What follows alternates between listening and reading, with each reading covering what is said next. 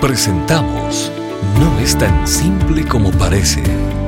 Las respuestas del doctor Miguel Núñez a tus preguntas del día a día. Bienvenidos. ¿Es el divorcio una opción dentro de las enseñanzas bíblicas? Bueno, yo creo que está más o menos claro, aunque no de nuevo, no todo el mundo está de acuerdo, pero yo creo que está más o menos claro que cuando Cristo enseñó acerca del divorcio, él habló de una excepción. Él hablaba que si alguien está casado y se divorcia y se casa con otra persona, comete adulterio.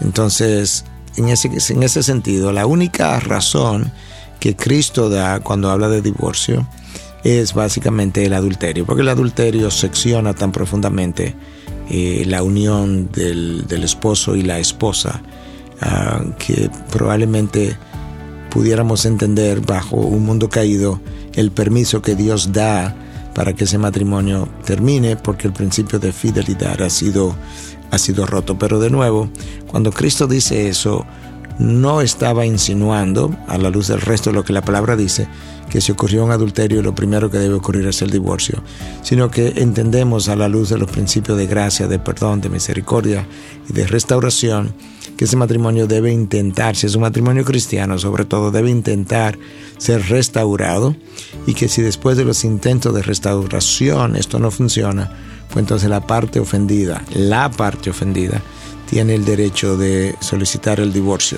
El ofensor no tiene el derecho de solicitar el divorcio porque esa sería la forma más fácil de conseguir el divorcio.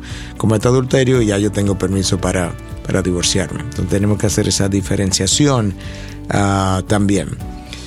Por otro lado, eh, nosotros también entendemos que ah, debemos hacer una diferenciación entre aquel que se ha divorciado antes de su conversión y el que se divorció después de su conversión.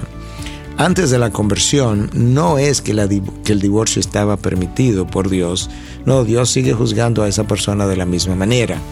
Pero cuando alguien comete adulterio después de haberse convertido, ah, si alguien va a traer eso como un impedimento para ejercer alguna función, lo está haciendo porque después de su conversión él cometió adulterio. Pero o el divorcio en este caso, si alguien se divorció después de su conversión, el pero que se pueda poner es porque hizo algo incorrecto, no bíblico, después de que él era cristiano.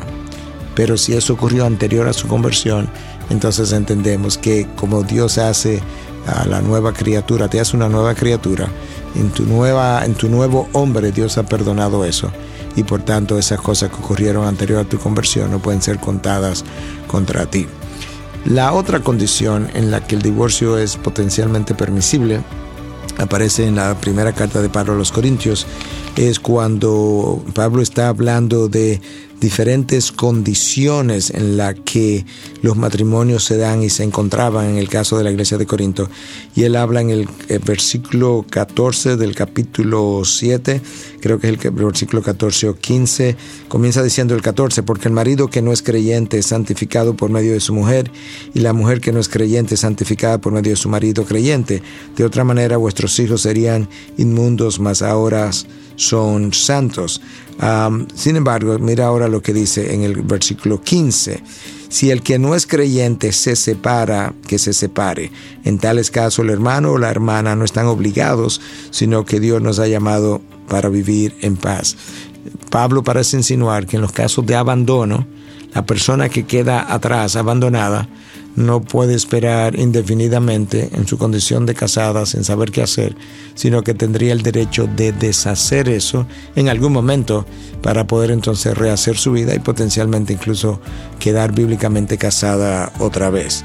Algunos cristianos llegan al extremo de pensar que no hay posibilidad de divorcio bajo ninguna circunstancia. Nosotros creemos que hay posibilidad de divorcio bajo adulterio y en los casos de abandono para la persona no ofensora entonces solamente en estos casos pudiéramos hablar de divorcios bíblicos y en ningún otro. Estas y otras preguntas llegan hasta ustedes gracias a la valiosa colaboración de nuestros amables oyentes. Si deseas compartir con nosotros tus consultas e inquietudes, visita nuestra página de internet integridadysabiduría.org. Gracias por tu gentil atención y será hasta la próxima.